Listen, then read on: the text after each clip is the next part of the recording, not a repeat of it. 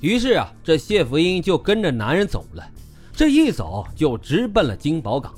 上山没多久呢，谢福英就感觉有点不对劲，但是那个男人已经露出了凶狠的神色。见谢福英在挣扎，他就掏出了一支螺纹钢凿，朝着谢福英的头上就猛敲了几下。谢福英一下子就倒在了草丛里。等到他醒来的时候啊，已经躺在了医院里。谢福英给出了那个男人的相貌。身高呢，一点六五米左右，年龄约四十来岁，消瘦，尖儿脸，颧骨高，有点不长的胡须，穿着一件长袖的衬衣，习惯扣着衣袖，嘴里啊说着一个并不纯正的普通话。寻找陈慧娴那组的工作进展啊，异常的顺利。警方来到了湖南省湘潭县响堂乡，很快就找到了陈慧娴的家。只是这不凑巧啊，陈慧娴到亲戚家串门去了。第二天再去，就找到了陈慧娴。警方做通了陈慧娴的工作，其表示愿意到广州来协助警察破案。于是他们带上了陈慧娴，回到了湘潭县，与谢福英小组会合。然后在九月初回到了广州。根据陈慧娴的陈述，八月初，陈慧娴在家乡结识了同乡一个叫做王思思的女孩，二人结伴来到广州。然后就住在沙河天平架附近的那家天桥旅店，白天和傍晚啊就跑到沙河百货商店和沙河电影院附近去拉客，俩人以卖淫为生。八月十二号那天晚上，俩人就来到了沙河百货商店门前进行拉客。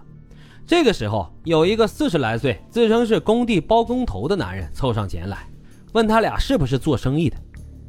俩人虽然见着男人长得一副猥琐样，颧骨高耸，满脸的皎洁，但总比没有生意好吧？于是二人便答应去男人所说的工地去做。可是没想到啊，这一走就被带到了一座小山岗上。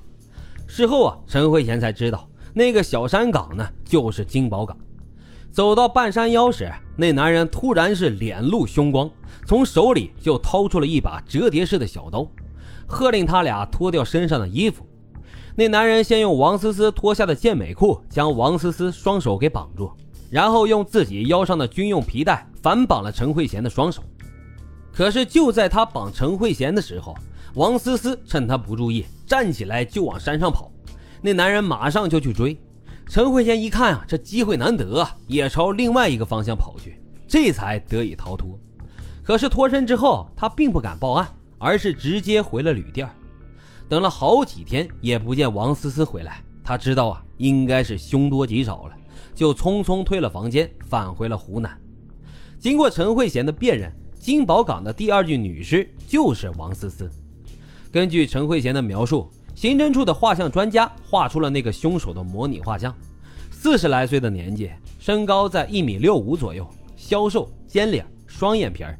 颧骨高，嘴唇上长着一些胡须，不长，剃着一个平头，穿着一件蓝色的长袖衬衣，衣袖的扣子呢是紧扣着的，手腕上还戴着一只不锈钢的手表。把这幅画像与谢福英所描述的凶手特征这么一对比，乖乖，那简直就是一个人嘛！根据他们两个人的陈述啊，这个凶手都是在沙河百货商店附近一带将人给带上山。警方立即就决定派一个精干的小组，带着陈慧娴在沙河百货商店附近打伏击，争取啊将这个凶手给辨认出来，一举擒获。警方是信心满满呀，金宝港一个伏击组，沙河百货一个伏击组，再加上看过凶手面貌的陈慧娴，此案啊必将迅速破获。可是就这样，时间一天天的过去了，一个月、两个月、三个月。时间一晃就晃到了一九九四年，这初春的广州是寒风刺骨。沙河伏击组还好说，可是金宝港的伏击组呢，那真是吃尽了苦头，艰辛那是一言难尽。陈慧娴那边呢，也没什么进展，几个月都在沙河百货商店转悠。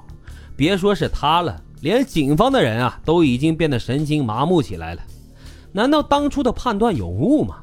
难道这凶手不会再来沙河百货了？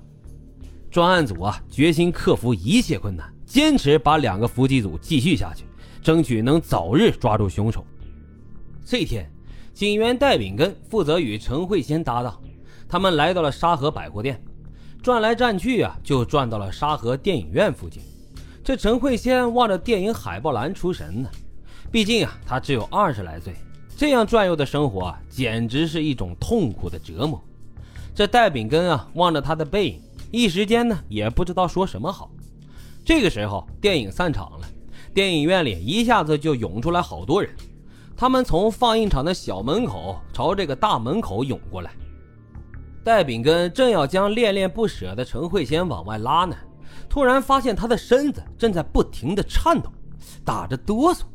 这戴炳根不由得就将陈慧仙拉转过身来，问道：“怎么了你？发生什么事了？”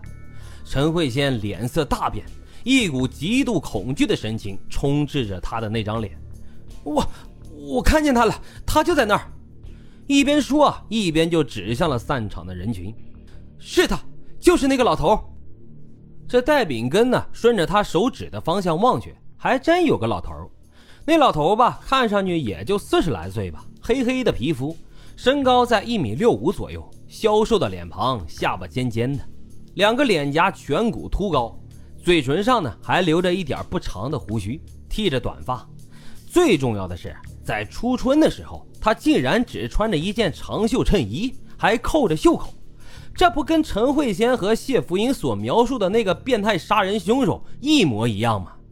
戴炳根的脑海里“嗡”的就响了起来，二话不说啊，就跟小组其他成员打了个手势，把这老头当时就请进了派出所。